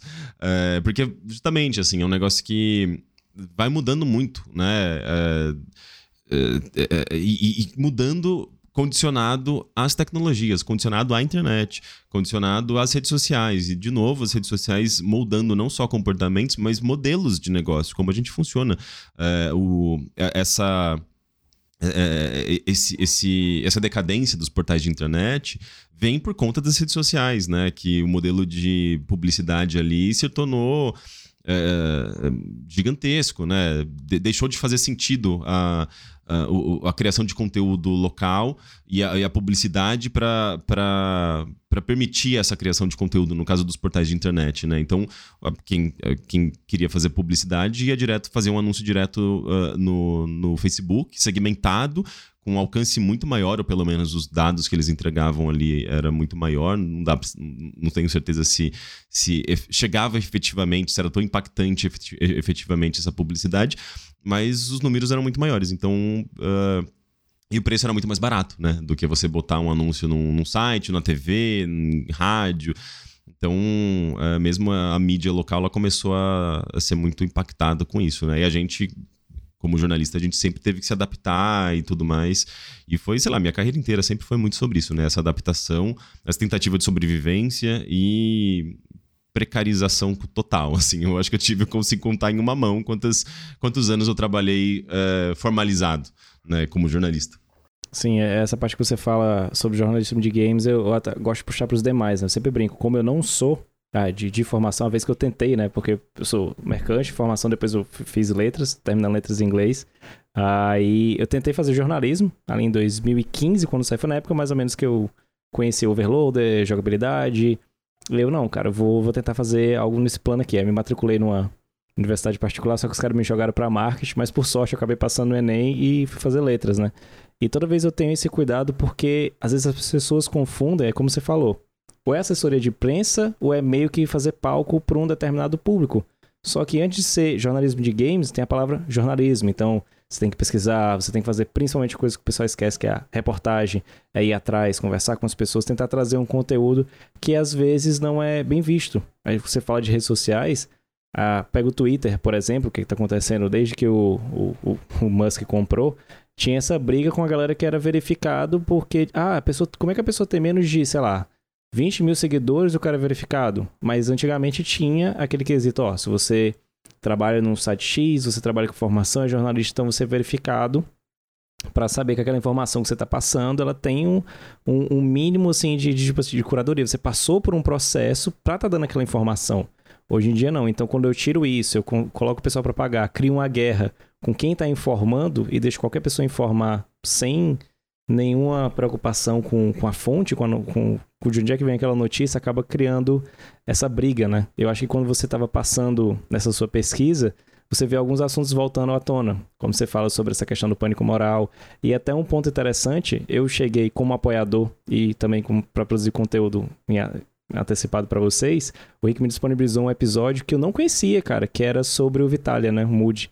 Que aí você começou a falar sobre essa, esses jogos, aí a gente passa pelo Rabotel, a gente passa por outras interações online que hoje em dia o pessoal está vendendo com a roupagem bonita de metaverso, mas na verdade já existia há bastante tempo. A diferença é, o que era focado antes na socialização, hoje em dia é voltado para a monetização. Tem até o meme do comprar um lote no metaverso, ou então o que aconteceu em São Paulo recentemente, a virada cultural no metaverso, que não faz sentido, né? É, felizmente foi cancelado, né? Foi. E não, ah, não usaram esse dinheiro, que ah, eram finalmente. milhões de reais, pra essa bobagem. Eu só tinha visto a, a postagem da, da, da, vereadora, né? Que é a Hilton. É vereadora, né? Ela. A Erika Hilton. É, ela entrou, acho que com alguma ação ali de. Ah, apontando as irregularidades, a inviabilidade né, de se produzir um negócio em tão pouco tempo, um negócio tão mal pensado. E daí, de fato, não, não tinha como esse negócio ir adiante. É, devia ser algum interesse é, externo ali de alguém que queria lucrar com, com alguma coisa, mas o impacto disso na cultura de fato seria zero. E enquanto você estava pesquisando sobre essas comunidades, você vê uma linha parecida entre o que era o nosso antigo metaverso com hoje, ou você também vê essa divisão entre a internet pré-algoritmo e pós-algoritmo? Quando você estava conversando com essas pessoas, tem relatos belíssimos, eu não quero contar aqui para deixar vocês para escutarem, que é um episódio muito legal mesmo com relatos de pessoas que viveram lá. O... Acho que imagina o trabalho que deu para você chegar nessas pessoas e conseguir colher a informação delas, né? Porque uma coisa é você pegar o post e outra é você pegar e, colocar para a pessoa falar o que ela estava sentindo naquele exato momento, o ambiente que ela estava vivendo, né? Isso é bem interessante. Você nota uma diferença ou não? É o mesmo estilo de metaverso, só que agora monetizado? É, se tem uh, uma diferença muito grande, né? Porque, na verdade, uh, mesmo nesse, nessas experiências sociais mais voltadas a jogos, então uh, MUDs, que eram RPGs de fantasia, uh, ambientes sociais, mas com, tinha essa base do RPG, da fantasia, do role-playing, né, eles tinham um pouco desse, desse componente de metaverso, assim, porque a gente está falando de ambientes virtuais em que as pessoas tem, de certa forma, vivências, né? Então são espaços virtuais, uh, mesmo que não visuais, inclusive, né? É curioso isso. O MUD ele é só em texto, né? Ele, é, ele existe na sua, na sua imaginação. É como se fosse um livro altamente uh, dinâmico, né? Altamente interativo. Uh, mas ainda assim existia esse espaço virtual de, de vivências, de, de role-playing. Uh, e, e, você tem o próprio Second Life, né? Antes do Second Life, você tem as salas de chat 3D, você tem o Active Worlds. encontrei histórias uh, de pessoas que usaram o Active Worlds no Brasil em 98, que ele é basicamente o avô ali do Second Life, né? O, uh, é, é, é, um, é, um, é meio que um jogo 3D de socialização, de construção coletiva que hoje ainda existe, é curioso, assim, mas uh, você entra lá nos servidores e é tudo abandonado, assim, é meio que uma cidade fantasma, assim, virtual, é muito louco. Mas é, é uma coisa que já existe, né, que existia e era sobre justamente socialização, construção, expressão individual, formação de comunidades que era a lógica da internet, era como a internet funcionava, não existia lógica comercial. A lógica comercial, ela chegou muito tarde e ela se desenvolveu muito tardiamente. Muito tardiamente não, né? Porque na verdade, se você pensar em termos de, de tempo ali, foi muito rápido, né? Ela, a internet se populariza nos anos 2000, em 2010 já tem algoritmo no Facebook, sabe? Então é muito, é muito rápido, de certa forma. Mas esse começo era tudo sobre comunidade, tudo sobre uma coisa que vinha de baixo para cima, era voluntário. Então, nesse episódio, por exemplo, que eu abordo é, Second Life, eu tenho um episódio bem específico ali que fala sobre metaverso da maneira como a gente entende. Então, tentando também fazer esse contraponto com o metaverso de hoje. Que eu não acho que vai embora tão cedo, embora seja considerado um, meio que um flop né, do, do da meta. Mas. Uh, você tem ali em 98 o Active Words que tinha essa lógica da, da comunidade, essa coisa voluntária. Então eu até perguntei para uma personagem ali que ela era uma bancária no mundo real, que trabalhava lá no, no, no formatinho é, eh, 8 horas de trabalho por dia, segunda a sexta, e o trabalho super quadradão, né, burocrático. Uh, e daí chegava em casa, ela se conectava no Active Words e tinha praticamente sua segunda vida, embora não fosse Second Life, né? Isso é muito engraçado. Mas ali ela era uma grande construtora, ela, ela era uma arquiteta, ela fazia parte de comunidades, eles organizavam que, quem ia fazer o quê. Eles, eles, eles, organiz, eles pensavam, planejavam essas estruturas, né? E ela era professora também de construção. É, é muito legal, assim. Eu perguntei, mas vocês ganhavam dinheiro com isso? Tipo, ela não, era só por diversão, a gente gostava, era, era legítimo, não tinha nenhuma intenção comercial e eu acho que a própria ferramenta não permitia comercialização. Isso chega de fato com o Second, Second Life. Uh, o Second Life, uh, a única coisa que ele faz de diferente desse jogo, além de melhorar gráficos e a parte técnica, embora não fosse tão bom assim, uh, mas a única coisa que ele faz de diferente é a parte com comercial, né? É, e no começo muito voltado a marcas ali, é, esse momento do boom ali do Second Life, que vira um fenômeno, mas é, ele só se manteve ao longo desses anos todos, o Second Life, ele só existe até hoje e se mantém com uma é, economia é, virtual relativamente estável por conta da comunidade, por conta da, da do, do, dos comerciantes que estão lá genuinamente também trabalhando, né? Uma das, um dos meus personagens nesse episódio é, é, um brasileiro que, que desde 2005 ele joga e ao longo desse tempo ele foi construindo é, uma carreira mesmo profissional dentro do Second Life como criador de roupas e objetos sexuais, né? Porque tudo em Second Life é sexo. É, e, e ele, ele, ele vive disso. É a é o trabalho dele. Ele se formou em jornalismo, ele tentou trabalhar como jornalista, mas ele acabava voltando pro Second Life, Second Life porque ele percebia que a vida dele estava ali, o trabalho dele, a profissão dele estava ali, como um artesão digital, assim, né? E então é muito interessante, assim, que é, é, essa lógica comercial ela vai surgindo, mas é, quando a gente está falando de, dos metaversos que surgiram ali nos anos 2000, ainda estava muito atrelado a essa questão da comunidade. Coisa que nos metaversos novos, eu particularmente não conheço tanto, mas o, que eu, o pouco que eu sei é, é, muito voltado à especulação, a dinheiro, a comprar e, e alugar terras e é, é um negócio muito financiarizado. Chegou com uma lógica muito financiarizada, ou muito voltada a trabalho, né? O lance do, do Horizon lá, que é, que a Meta, uma das coisas que a Meta mostrou né, para o seu, pro seu metaverso é, era o lance de trabalhar em ambientes digitais, né? Então é sempre muito voltado ao ambiente de trabalho, a, a, dinheiro, a lucro. Não que isso não acontecesse no Second Life, né? Tipo, lá em 2007, 2008 mesmo, chegava uma galera louca lá em, em torno, querendo buscar ganhar alguma renda, né? Então, tipo, ah, me dá dinheiro, give me money blocks, né? Que é a piadinha que surgiu, né? Dos brasileiros invadindo espaços digitais, querendo, pedindo dinheiro, porque sabia que tinha como ganhar dinheiro. Ah, então give me money. É, Criou-se até um estereótipo, né? Do brasileiro tóxico nos ambientes que não falava inglês. Enfim, é uma coisa que eu também quero abordar um pouco no primeiro contato. É, mas, é, mas era menos. É, eram, de novo, eram espaços mais voltados a comunidades. É, tinha muito ainda dessa, de, de, dessa, dessa cultura de internet original que era a comunicação, que era ajuda, que era o voluntariado, que era a formação de comunidades e identidades, né? Fazer parte, pertencer a um ambiente, a um grupo online com outras pessoas, outras vivências. Era bem interessante. Isso é, isso é bacana, você falou da parte de, especula de especulação, tipo assim, é, é, fica até engraçado alguém querer te vender alguma coisa que você vai se divertir, mas eu tô sempre atrelando a trabalho, né? Se você geralmente usa a internet, ou tá socializando com as pessoas, ou jogando, que é pra meio que sair um pouco dessa pressão que, a, que o dia a dia traz pra gente, você olha assim, é, eu vou ter que voltar para trabalhar, então para usar esse campo ainda vou ter que alugar ele.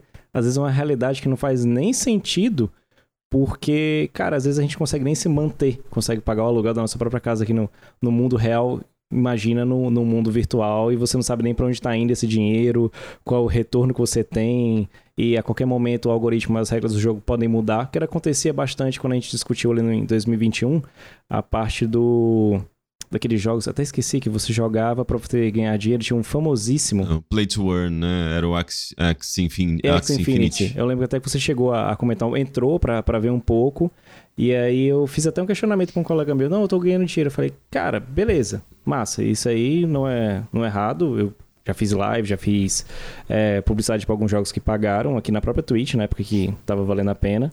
Mas aí eu pergunto para ele: e se a partir de amanhã esse item seu tal não valer mais nada? Se o jogo mudou isso? Até brincando com relação ao NFT, naquela época que, que tinha sido um boom do NFT, todo mundo falava sobre isso, mas ninguém sabia o que era, nem o pessoal que estava vendendo. E aí eu falei, tá, massa, esse objeto que é só seu você pagou, sei lá, 100 mil dólares. Amanhã, não, se eu fizer uma atualização no jogo dizer que ele para esse novo passo de temporada ele não vai funcionar, você acabou de perder. E quem é que vai comprar isso? Entendeu? Eu falei, cara, trabalha muito na especulação, não, não faz muito sentido real, né? Como se você tivesse um imóvel, alguma coisa aqui no nosso mundo real que pode desvalorizar, mas você vai acabar vendendo. Então é como, como você é, brincou, é, né? É muito engraçado que esse, esse movimento de Web3, NFT, é free to play, é, é pay to. Não, gente, são tantos termos.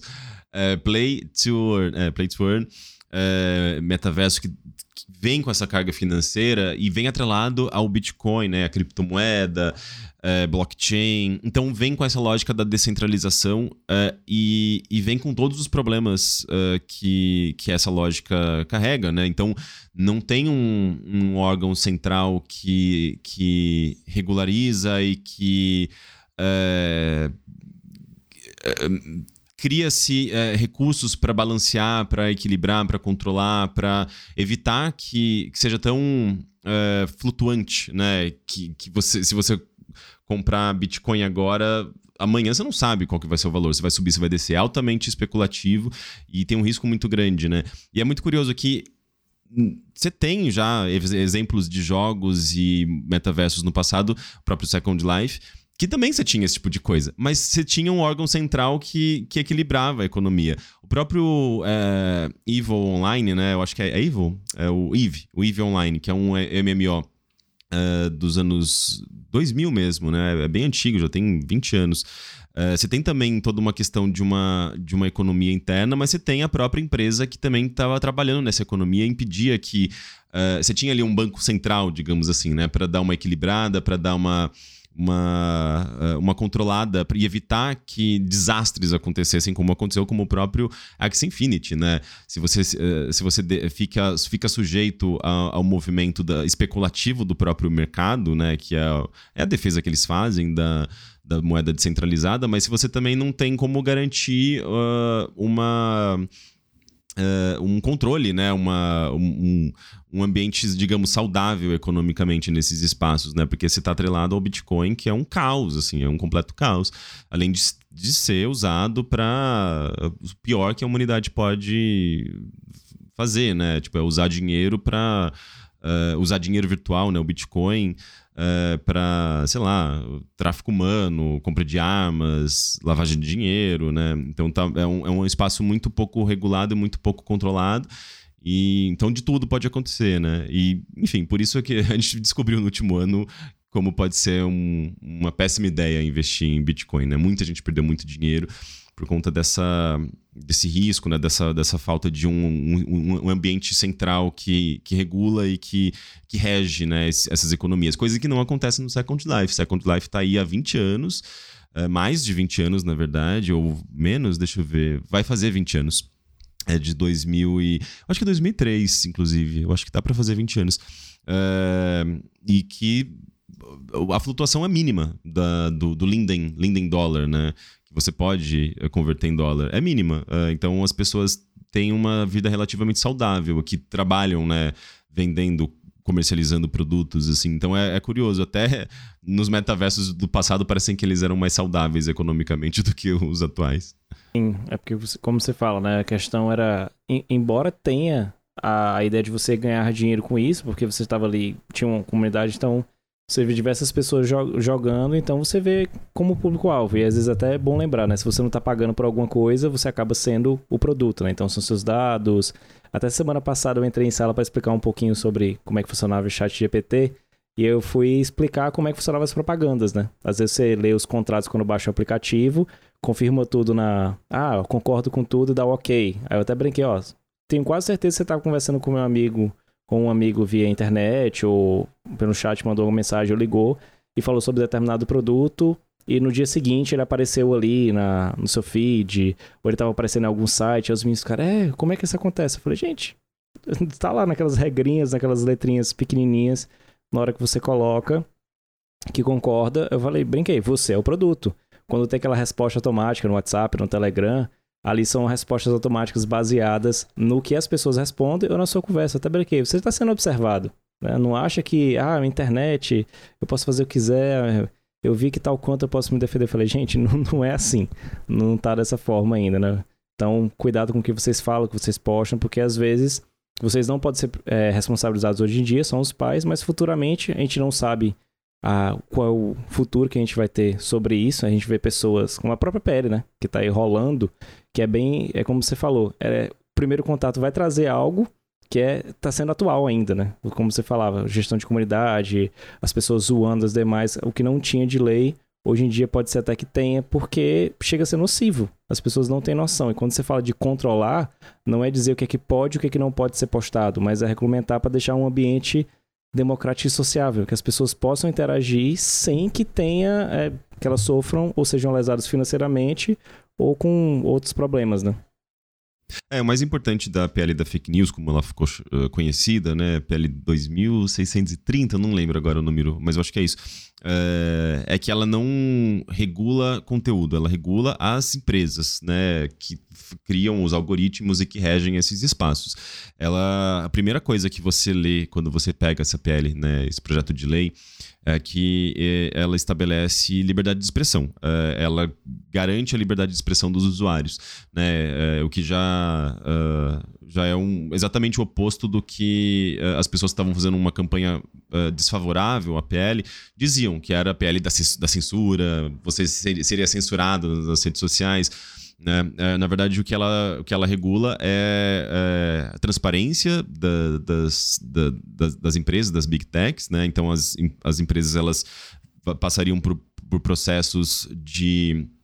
Uh, como se diz? Os órgãos. Uh, que fazem, enfim, enfim, que cuidam da, dessa regulação, que, faz, que fariam essa auditoria. Era isso, essa palavra que eu estava procurando que ela passaria por processo de auditoria, de transparência, de anunciantes, é, e mesmo, acredito, sobre é, seus algoritmos, funcionamento de algoritmos. É, e, e, o mais importante é que ela não poderia manter conteúdos de discurso de ódio, né? então, ela, ela, existe toda essa... Esse até um uma releitura de um artigo do Marco Civil da Internet, né? De, de entender que, na verdade, é, essas empresas têm sim responsabilidade pelo que os, os, os, usuários postam na internet, coisa que no passado era entendido de forma oposta, né? Então, existe uma, uma reinterpretação agora do que está acontecendo pelos, pela situação do que a gente vive, né? De uma sociedade que ela, que ela fica sujeita aos algoritmos das redes sociais, né? Isso não pode acontecer. As, as empresas que, que trabalham nessas empresas, elas não estão acima da lei. Elas não podem estabelecer, estabelecer suas, suas próprias leis é, e, inclusive, não monitorar essas próprias leis e permitir que as pessoas bullying as próprias leis, que está acontecendo no Twitter, né, com, com discurso de ódio, transfobia, e isso não está sendo. É, é, tirado do ar. Essas pessoas estão sendo protegidas, porque você tem um Elon Musk, que é um cara de extrema direita, uh, que promove esse tipo de discurso. Uh, e, então, você tem uma plataforma que é um espaço de vivência, é um espaço de é, é, é, é, cidadania, de certa forma. A gente está deixando de viver nas ruas para viver nas redes sociais, mas essas redes sociais estabelecem suas próprias regras, além da, praticamente do, da, das leis brasileiras, e, e não, não punem, né? Ou seja, tem uma questão de soberania aí. É, são empresas gringas criando espaços virtuais. Uh, uh, deixando ali as regras funcionarem como elas bem entenderem e não uh, seguindo as leis brasileiras, né? Então a, a PL ela serve justamente para criar uma pressão para que essas empresas cumpram com a lei brasileira. Então, se um conteúdo for uh, criminoso, a, a a plataforma seria responsabilizada por esse conteúdo criminoso. Né? Ela teria que uh, banir esse conteúdo e as pessoas também teriam direitos de. Elas teriam recursos para saber por que seus conteúdos foram banidos. Então, se você posta uma coisa que é legítima, que não, não é contraventora e nem contra alguma lei, você teria um recurso para saber por que aquele conteúdo foi banido, né? Se não teve alguma. Se não foi uma exclusão enviesada ou o algoritmo tomou, sei lá, uma decisão é, problemática. É um negócio que, na verdade, protege os cidadãos, pelo menos é a minha leitura dessa lei. Sim, é, é só o pessoal entender, às vezes, para se resguardar, até para pedir né, assim, um auxílio, para saber para quem recorrer, porque ficar nessa de você só, só apanhar, apanhar, apanhar, e como você falou, né, um palanque, que às vezes se a pessoa tivesse aquele palanque na vida real, ela não teria nem coragem de subir e de se expressar. Mas como ela, tá, coragem, ali, como ela tá ali por trás, na hora de chegar e falar sobre alguma coisa, ela não vai falar. Eu já vivi casos sobre isso, como você falou, é, principalmente de PL, que rolou em 2019, não, aliás, é, 2019, sobre a questão da regulamentação do esportes no Ceará, e aí era só para criar meios e leis trabalhistas para esse, esses jovens, esses adolescentes e eventualmente adultos que jogavam jogos eletrônicos, para eles terem direito a tipo um salário digno, um teto, a acesso a passaporte para poder viajar, porque a gente sabe que às vezes competições internacionais você precisa de não só estar tá classificado, mas você precisa de visto, de tudo isso então de uma forma facilitada, mas aí alguns outros vereadores e deputados que não entenderam por falta de ou pouca inteligência de não terem lido mesmo, ou só quiseram tumultuar levando para um outro lado, porque achavam que a pauta de games era mais deles, né? Porque a gente viveu nos últimos quatro anos um, pessoas que ficavam na área de games, botava desconto e fazia alguns memes, algumas brincadeiras. Só que o cara xingou tanto, só que não chegou no dia tava lá, cadeira dele na minha frente para discutir e não apareceu. Até como, como a gente sempre brinca, né? Um palco que tá ali, mas na hora que chega na hora que você tem fatos, argumentos e embasamento para falar sobre determinado assunto, é mais fácil você fugir do que chegar e apresentar alguma coisa, né? Eu acho legal quando você fala sobre isso, quando você traz alguns depoimentos do primeiro contato, tem até uma história interessante que fala meio que lutar contra. Não, quero dar spoilers, né? Porque eu já ouvi um pouquinho, a gente já, já falou que tem as fofocas ali, ali no meio rolando, como acontecia naquela época. É, é isso, né? Então, quando você chegava para confrontar determinadas pessoas, alguém de, de redes sociais na época, dono de servidores, essa pessoa meio que ficava acuado, então simplesmente sumia.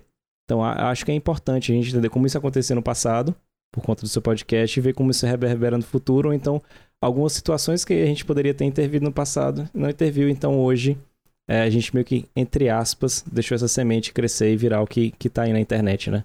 Mas, Ike, para finalizar, você tem. Eu queria só que você desse algum. Um pouquinho mais, falasse só um pouquinho mais sobre esse desfecho, se a gente pode ter certeza que ao final dessa temporada você vai deixar mais um gancho para a próxima temporada de Primeiro Contato, ou você pensa em trabalhar ainda com podcast narrativo? Eu espero que sim, acho que a forma como você vem trabalhando é interessantíssima, né? Eu já gostava da sua, abordagem de jogos no passado. até brinquei com, contigo quando você perguntei, né, Rico, tem algum assunto que eu não posso perguntar? Aí você falou, não, André, pode perguntar qualquer coisa. Eu até brinquei, não, é por isso que naquela época eu já te seguia como modelo de jornalista de jogos, porque a nossa intenção, se eu tô aqui entrevistando, eu vou te perguntar tudo, do mesmo jeito que você tem direito a não responder, né? Vai ter alguma coisa pra terceira temporada, algum projeto novo que você pode aí já falar com de antemão pra gente, ou você vai deixar ansiosa até ouvir até o último episódio? É, e na verdade, sendo bem honesto, eu tô. Meu, minha cabeça tá na segunda temporada, assim, porque tenho, eu tenho roteiros para terminar ainda, né? É, eu vou lançar primeiro o primeiro episódio no dia 17 de maio. É, é, apoiadores e assinantes vão poder é, acessar esses episódios com uma semana de antecedência, né? Eu vou abrir uma. É, uma, uma, uma campanha não, né? Mas uma, uma forma das pessoas assinarem com, uh, com R$12,90 por mês. Uh, e daí você vai ter acesso aos episódios antecipados. E quem apoiou no passado, na, no, no, tier de acesso antecipado, vai ter acesso também a esses episódios. Então, ou seja, quem não conseguiu apoiar na campanha de financiamento coletivo vai conseguir fazer uma assinatura agora é, mensal e que vai conseguir ter acesso aos episódios com uma semana de antecedência, além de conteúdos extras.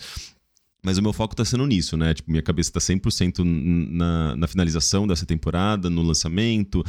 É, até porque o último episódio, é, ele é o episódio mais menos sobre o passado e mais sobre o agora, sabe? É, eu, tô, eu, eu quero produzir esse episódio, eu já tenho em mente algumas ideias e eu já tenho algumas entrevistas, mas é muito sobre uh, olhando para tudo isso que a gente viu, que, que, onde a gente está, qual que é o caminho, se, né, uma reflexão sobre a internet de agora. Então ele tem que ser a última coisa que eu vou fazer, porque ele tem, tem vai ser um episódio quente. É a última, acho que a única vez assim que eu produzi uma coisa quente no primeiro contato, né? Geralmente muito sobre histórias uh, passadas que eu vou desenterrando. Uh, então Uh, eu ainda tô com a cabeça nele, assim, eu não, não, não pensei em absolutamente nada para uma possível terceira temporada. E eu não sei se ela é viável novamente, né? Tem essa questão do, do tempo que leva, eu faço praticamente tudo sozinho, da pesquisa, ao roteiro, a, a, a produção, né? A, ir atrás de entrevistado, procurar uh, esses entrevistados, esses personagens, fazer a, a, a entrevista. Uh, eu só não faço edição, é, mas eu entrego também um roteiro que é praticamente a edição pronta, assim, sabe? Todas as sugestões de música, começo, onde ela começa, onde ela termina, sugestões de uso de músicas, né? De usa esse trecho, faz assim, coloca esse efeito sonoro. Então eu tento. Uh, eu não sei se é um control freak da minha parte, assim, mas eu, eu meio que controlo todas as, as etapas de produção e é muito. acaba sendo muito intenso, né? Muita coisa. Eu, eu realmente queria trabalhar como equipe, fazer uma coisa uh, mais contida, uma coisa uh, mais fácil até de se produzir, né? E que não seja um, um, podcast opinativo, porque eu fiz isso por 10 anos e eu não quero mais trabalhar com podcasts opinativos necessariamente. Eu gosto muito de fazer pesquisa e contar histórias, e é o que eu quero continuar fazendo sim. Uh, eu só não sei onde, quando, se eu vou fazer isso sozinho, se eu vou fazer como com financiamento coletivo eu quero explorar possibilidades. É isso que eu, que eu quero fazer agora, terminando essa temporada que vai. Eu acho que acaba em agosto. Eu acho que vai acabar tudo em agosto, né? Considerando todos os episódios, episódios extras, né? Que eu vou lançar para esses assinantes. É, inclusive, é, no dia 10 de maio, né? A gente está no dia 7 de maio, hoje, domingo. No dia 10 de maio, que vai ser uma quarta-feira, é quando eu vou lançar essa possibilidade de assinatura.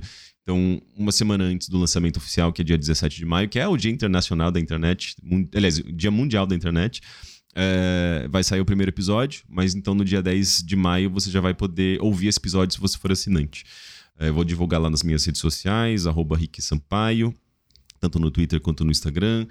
É, na, no próprio Discord do, do primeiro contato, que eu, uh, eu acho que eu preciso talvez divulgar mais, mas é. enfim. Precisando, uh... a, gente vai, a gente vai deixar todos esses links, porque no, no ato que o pessoal estiver ah, ouvindo, então você já pode correr, já pode fazer essa assinatura, já vai ficar tudo na descrição aqui do lado do podcast. Você escutou pelo Spotify tudinho, você clica lá. Legal, é, eu mando o link para você. É, mas é isso, daí a partir dali você já consegue ter acesso ao primeiro episódio uh, antecipado. Tá certo, beleza. Então, Rick, mais uma vez eu queria só te, te agradecer pelo papo, né? Eu acho que foi importante para as pessoas conhecerem um pouco mais, como você falou. Estou fazendo esse trabalho todinho sozinho, né? Então é importante que você tenha pelo menos seus amigos, o pessoal que curte o seu produto para ajudar na divulgação, que às vezes é uma coisa que a galera esquece, né? A importância de, nesse meio de redes sociais, quanto mais seus amigos compartilharem a ideia de furar a bolha desse projeto, chegar a outras pessoas que têm curiosidade sobre a internet, que vivenciaram, mas não necessariamente com a parte de jogos, ou eles vão lembrar, olha, eu fiz parte da comunidade do Mirk, então será que eles vão contar uma história de determinado grupo? Então isso é legal. Eu lembro até quando você estava falando no primeiro contato, quantidade de gente que pediu para você, cara, faz um livro sobre isso aí, né? Eu compraria, eu leria, não precisa ser físico, pode botar aí no, no um e-book da vida, porque ele, ele tem essa, essa pegada, né? Ele pode ser consumido Claro que a experiência premium é o, é o podcast. Se você puder ler então, assim, como ele é recheado de histórias, vejo tranquilamente sendo transformado em livros, ou quem sabe, né? Como até aconteceu com o do Ivan, do Casevrando virar um seriado, você fazendo essa entrevista, colocando para frente em outras plataformas de streaming, pode ser o futuro do primeiro contato, né?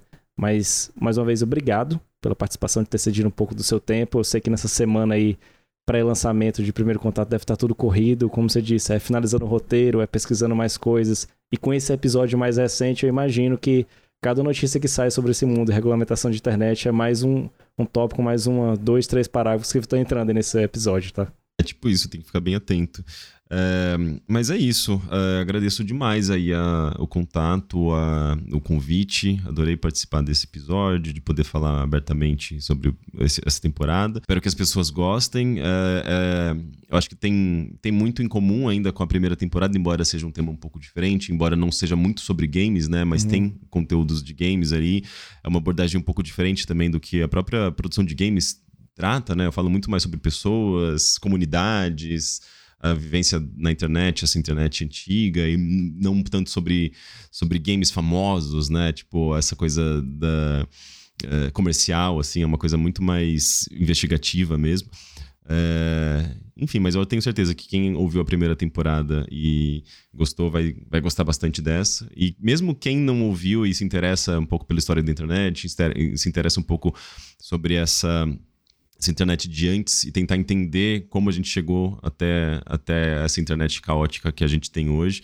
Eu acho que é um, um conteúdo diferente de tudo que existe, pelo menos na podosfera, sabe? Talvez existam, existam livros aí que nos ajudem a entender, porque pesquisa, produção uh, científica sobre história da internet, sobre comunidade, sobre mesmo essas, essas questões de ódio online, algoritmos, redes sociais, isso, isso é bem estudado mas uh, explorando a nossa realidade brasileira, né, a nossa história da nossa internet brasileira, eu sinto que não tem muito conteúdo sobre isso que eu estou fazendo, né, explorando essas, essas questões humanas de comunidade, de vivências, de identidades, uh, olhando para como isso, isso evolui dentro da nossa história, da, da nossa internet local. Eu acho que é uma coisa bem fascinante Tô bem orgulhoso do que produzi até agora. Tô bem ansioso para ver a reação das pessoas. Então, dia, dia 17 ou dia 10, para quem assinar esse conteúdo, você vai ter acesso. E, por favor, me mande tweets, me mande um feedback. Eu quero muito ouvir a reação de vocês. Me marquem lá nas redes sociais quando vocês quiserem compartilhar. Arroba Rique Sampaio, R-I-Q-U-E Sampaio. Uh, e agradeço novamente aí o convite, André. Nada, eu que agradeço. Então, esse foi o nosso episódio especial do Semana em Jogo. E se você ouviu até aqui, olha, muitíssimo obrigado. E se você gostou do episódio, não esquece de assinar o feed do Cash e ficar ligado que na semana que vem a gente volta com nossa programação normal, com o Cash de notícias, tá? Para quem quiser me seguir nas redes sociais, eu tô lá no Twitter, com arroba André X Mesquita. E o Rick, como falou, Rick, só no Twitter, que mais a galera pode seguir, além da, do primeiro contato, o seu pessoal também? É, é, o, é o Rick Sampaio mesmo. Eu, eu não criei uma, uma, um perfil pro, pro primeiro contato, prefiro centralizar tudo no, no, meu, no meu perfil no Twitter, no Instagram. Uh, vou começar a publicar, inclusive, nas próximas semanas, né? Tipo, conteúdos uh, para redes sociais do primeiro contato. Uhum. Uh, eu acho que é isso. Isso, principal. Então, brigadão se você veio até aqui. Então, fique aí que na semana que vem tem mais. Valeu, tchau, tchau. Tchau.